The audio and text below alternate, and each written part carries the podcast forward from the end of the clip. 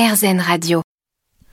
Aujourd'hui, je suis avec Karen Menge-Wegner dans le quartier de Carouge à Genève. Alors, vous, vous êtes euh, énergéticienne.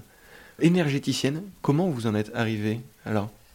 Euh, on dit toujours il n'y a pas d'hasard, mais euh, moi-même, trois enfants avec des, des problèmes, chacun on en a, euh, cherchant d'autres solutions pour certaines euh, petits bobos et plus grands bobos, je me suis approchée à, à des thérapeutes ou des, médecins holistiques euh, un peu différentes. Et j'ai, à travers d'une amie, j'ai connu euh, la reconnexion que j'ai commencé à m'y intéresser. Et après, par la suite, euh, de faire la formation à mon, comment je veux dire, euh, mon lieu d'origine. Je viens de Hambourg.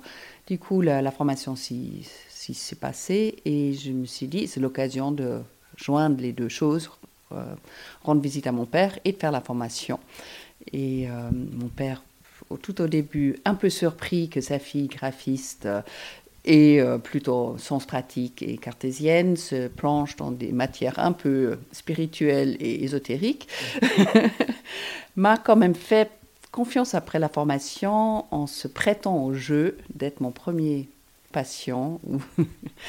et c'était euh, une expérience très intense entre nous deux pour lui et euh, pour la suite de nos relations qui s'est vraiment il s'est passé une ouverture du cœur et en même temps des améliorations sur son état physique parce qu'il avait déjà 85 ans avec tout ce que un corps peut accumuler euh, avec un passé bien euh, dense.